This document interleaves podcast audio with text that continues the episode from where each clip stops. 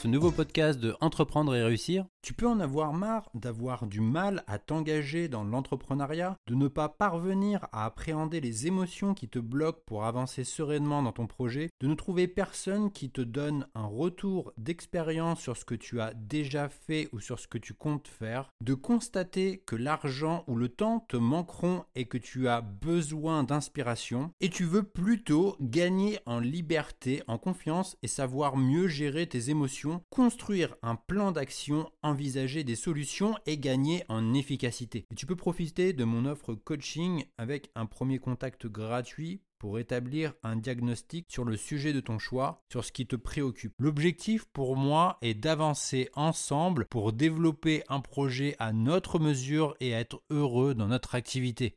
Tu retrouveras toutes les informations disponibles sur la page Mon offre coaching disponible sur mon site entreprendre-et-réussir.co. On peut se poser la question si le succès d'un entrepreneur repose sur sa motivation, ses valeurs, sa conviction, son niveau d'engagement, son assurance, son attitude ou tout simplement le fait de ne pas renoncer.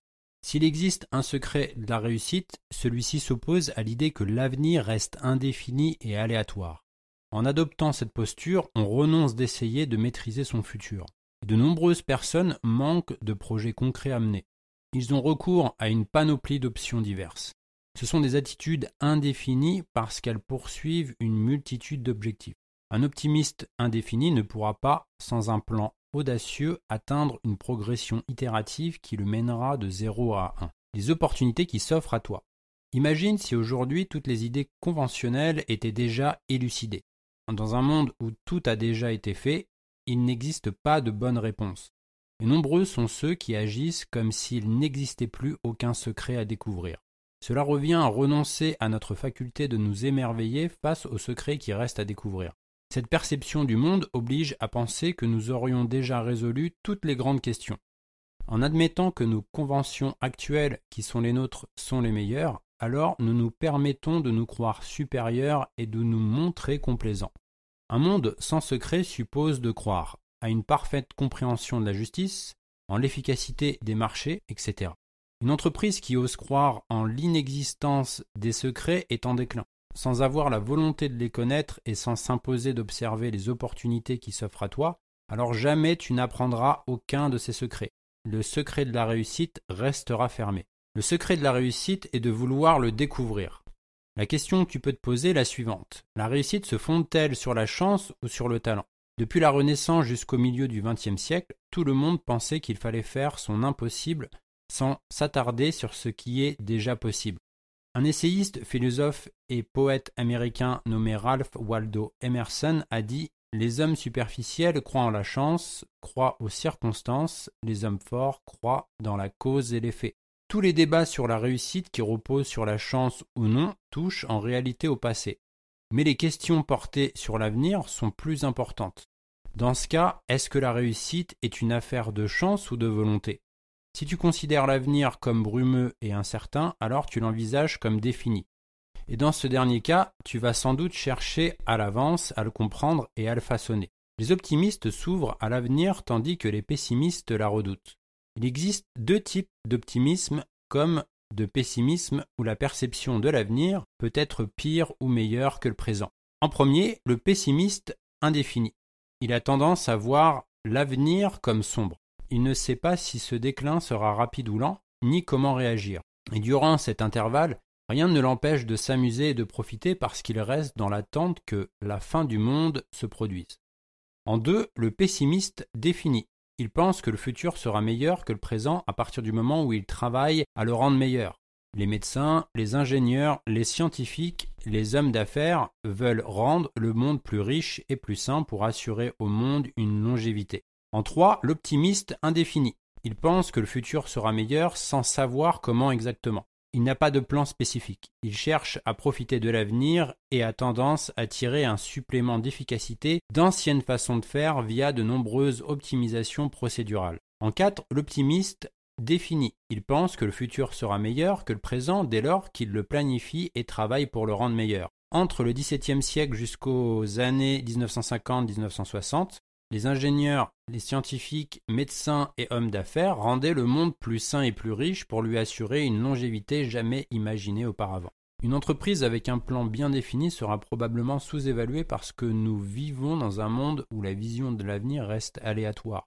Pour les startups à succès, lors d'une offre de rachat, c'est presque toujours trop ou trop peu. Des fondateurs avec un projet solide mais qui ne se vend pas signifie que l'offre n'est pas assez élevée, et des fondateurs qui le vendent lorsqu'ils n'ont plus aucune vision concrète de leur entreprise signifie que l'acquéreur l'a payé trop cher. Les idées les plus courantes et les plus répandues de notre époque étaient au départ insoupçonnées et inconnues. Par exemple, la relation mathématique entre les côtés du triangle est restée secrète un millénaire. Cultiver une pensée à contre-courant n'a de sens que si le monde a encore des secrets à livrer. Il faut reconnaître que certaines choses restent impossibles à démêler. Ce sont des mystères plus que des secrets. Et il est possible de distinguer chez les êtres humains trois types d'objectifs.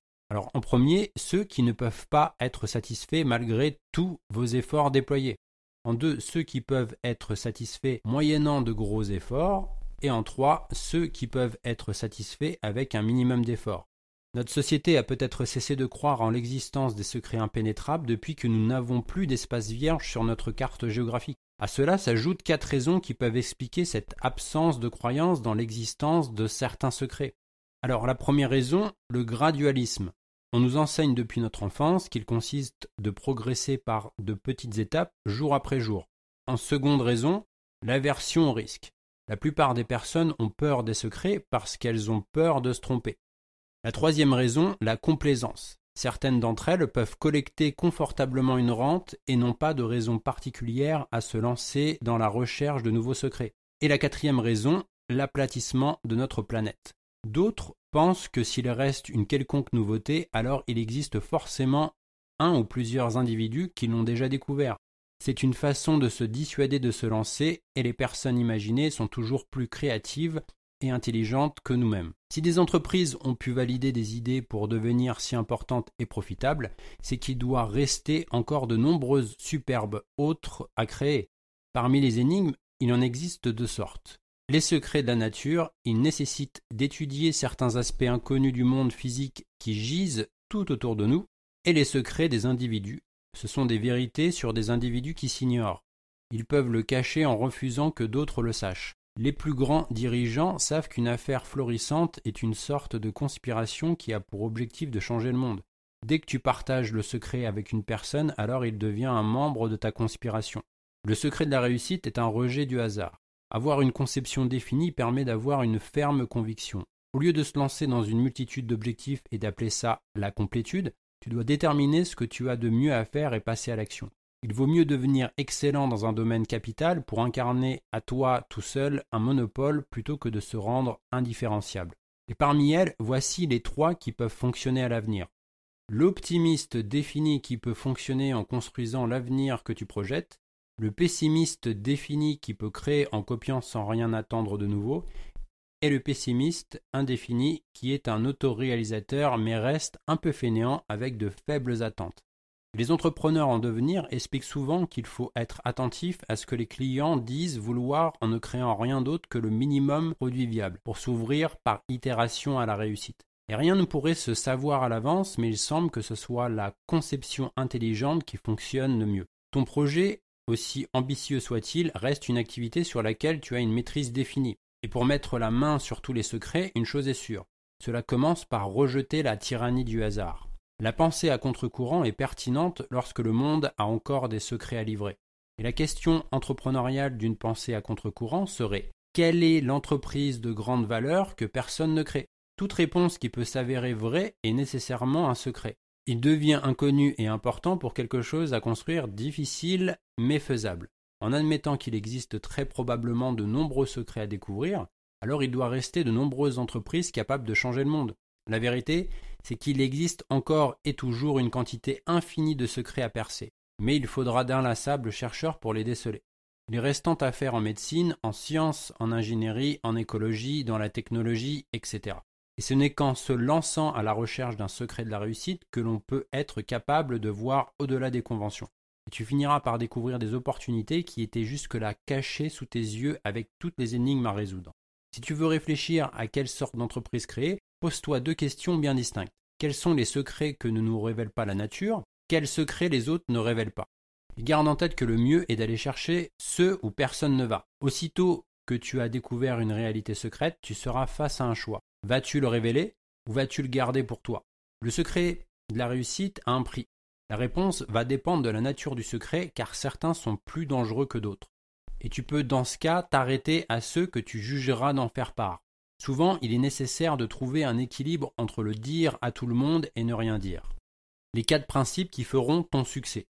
Premier principe, aimer ce que tu fais.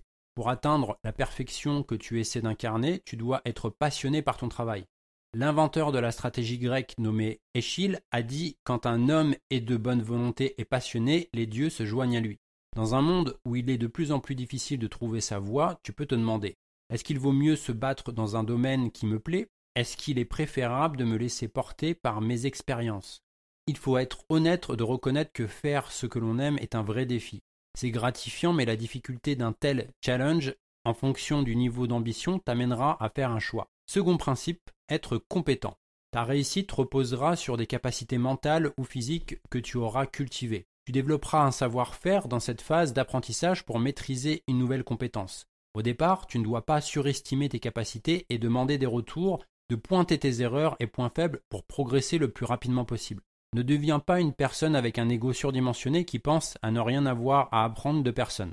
Tu vas passer par des moments d'essai-erreur pour apprendre et tu utiliseras des outils pour mesurer tes progrès. Dans une pratique délibérée et répétée, tu seras capable de faire ce que tu as à faire, sans aide extérieure. Tu vas acquérir les bases et faire la démonstration de ta compétence. Tu chercheras constamment des moyens de te perfectionner et ta pratique évoluera avec toi. Plus le domaine est complexe et plus les étapes sont longues. Tu dois être assidu et avoir une bonne dose de persévérance. Enfin, une fois que ta compétence est devenue presque automatique, alors tu ne fais plus autant d'efforts qu'au début. Tu es enfin compétent d'enseigner ce que tu as appris. Troisième principe, pouvoir en vivre. Tu dois apporter des produits ou services qui correspondent aux attentes de tes clients établir des partenariats, rechercher des fournisseurs, prospecter activement, établir une stratégie marketing et tout le reste. Tu es le seul aux commandes. Toutes ces actions vont te demander du temps, de l'énergie et des compétences. Au démarrage de ton activité, il est difficile de pouvoir réaliser un chiffre d'affaires. Mais avec de la stratégie, de la patience et de la persévérance, tu réussiras à vaincre tous les obstacles. Quatrième principe, apporter de la plus-value aux gens. Tu vas créer de la valeur à partir du moment où tu auras remarqué des changements positifs et tangibles. Pour découvrir si tu es capable de créer une forte valeur ou non, tu vas devoir expérimenter et tester de nombreuses différentes manières de créer pour trouver la bonne. À force de répétition, tu finiras par découvrir les ingrédients. Et dans le cadre de ton entreprise, on parle de proposition de valeur. Comment ton entreprise arrive à satisfaire un besoin ou une problématique de client grâce à des produits ou services? Il sera plus facile de concevoir la tienne en partant d'une proposition de valeur existante. Et tu peux t'aider des questions suivantes. Qu'est-ce que je propose? En quoi est-ce intéressant pour mes clients potentiels? Quels sont mes éléments de différenciation? Ce que tu dois retenir pour réussir dans ta quête d'entrepreneur, tu dois réunir ces quatre principes. Le premier, aimer ce que tu fais. Le second, être ou devenir un spécialiste dans ton domaine. Le troisième, pouvoir te rémunérer pour en vivre. Et le quatrième, apporter de la valeur aux personnes que tu touches. Je te propose de recevoir mon guide gratuit et offert 7 clés d'un business de coaching qui libère tout votre potentiel et qui cartonne. Tout ce que tu as à faire, c'est de le télécharger depuis mon site où tu trouveras le lien en description. Ou alors, tu peux te rendre à cette adresse sur entreprendre-et-réussir.co.